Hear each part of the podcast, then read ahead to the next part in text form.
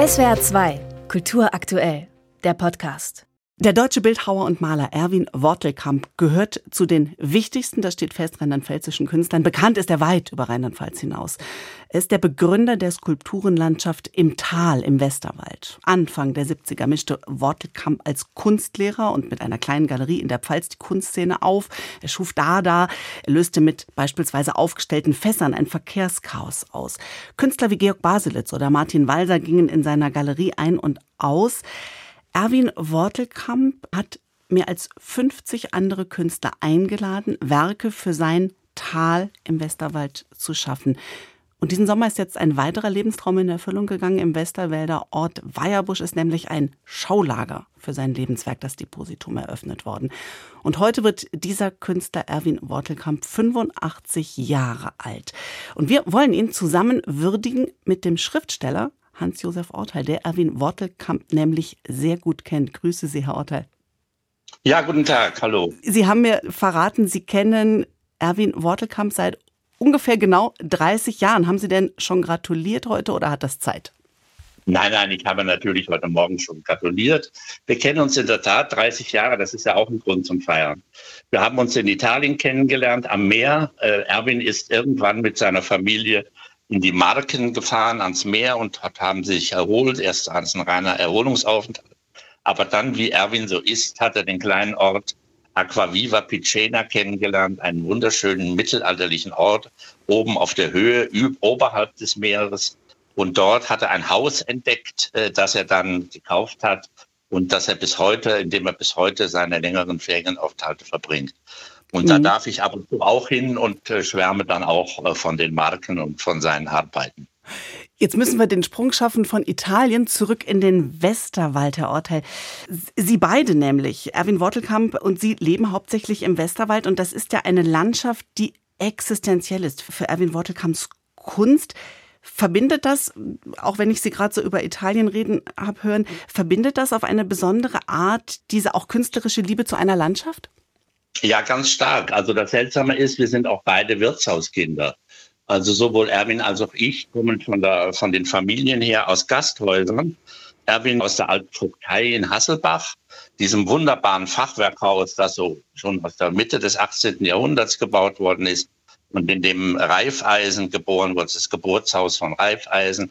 Und ich glaube, dass diese Herkunft Erwin sehr geprägt hat, dieses Geburtshaus. Also jetzt aufzuwachsen als Kind in einer kleinen Öffentlichkeit, immer eines Gasthauses, immer viele Menschen um sich herum, immer auch das öffentliche, gesellschaftliche Gespräch.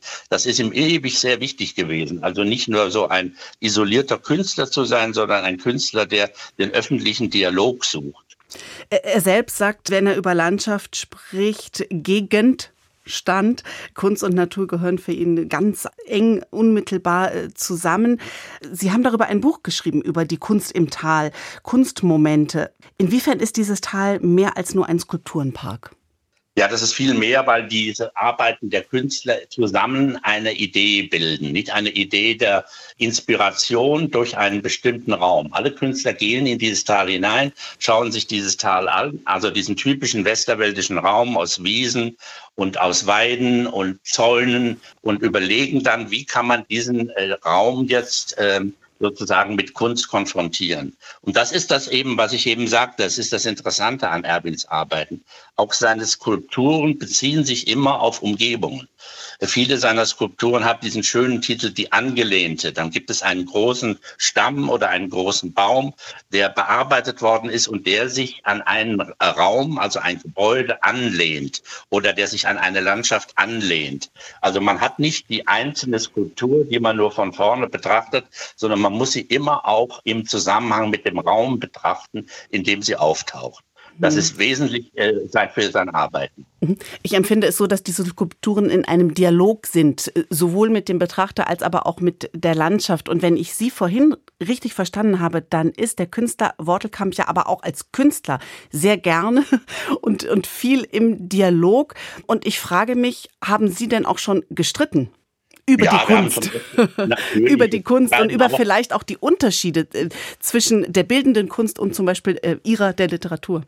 Wir äh, geraten immer regelmäßig in Streit. Das gehörte dazu. Also Erwin wäre, würde ja sagen, das geht gar nicht ohne. Ne? Das muss sein, nicht? dieser Diskurs. Der Erwin kommt eben auch aus den 70er Jahren noch, also aus den gesellschaftspolitischen Diskussionssträngen der 70er. Er ist ja etwas äh, älter als ich. Und da hat er noch diese ganz starken gesellschaftspolitischen Motive, die stecken in ihm. Und wenn die so raussprudeln aus ihm, dann trete ich mal so einen kleinen Schritt zurück und gehe wieder eher in meine westerwäldischen Hütten und dann geraten wir in diesen Konfrontationsdialog. Aber das ist nicht jetzt, sind keine, ist kein ernsthaftes Streiten, sondern wir vergleichen einfach unsere Art des Umgangs mit der Welt und dem Westerwald. Und da kommen wir auf viele Ideen, haben wir auch vieles gemeinsam gemacht. Gibt es da auch Unterschiede tatsächlich in der künstlerischen Art des Umgangs? Ja, nein, eine Skulptur und das Künstlerische ist ja wesentlich setzend, nicht? Und geht immer gleich in die Öffentlichkeit und sucht Konfrontation auch mit der Gesellschaft und mit dem Umkreis. Und das ist für die Literatur ja weniger interessant.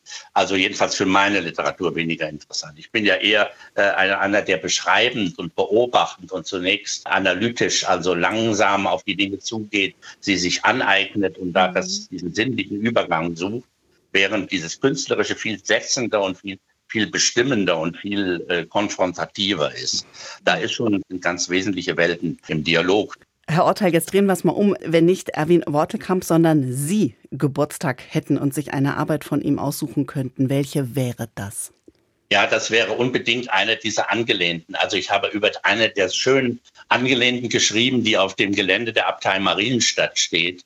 Das ist eine fantastische äh, Skulptur und dann natürlich habe ich auch selbst in meinem eigenen Besitz viele seiner Bilder, die in Aquaviva entstanden sind in seinem Atelier.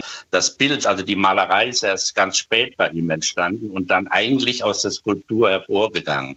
Also das sind immer sehr wunderbare farbliche Reaktionen auf die Landschaft der Marken, das Meer.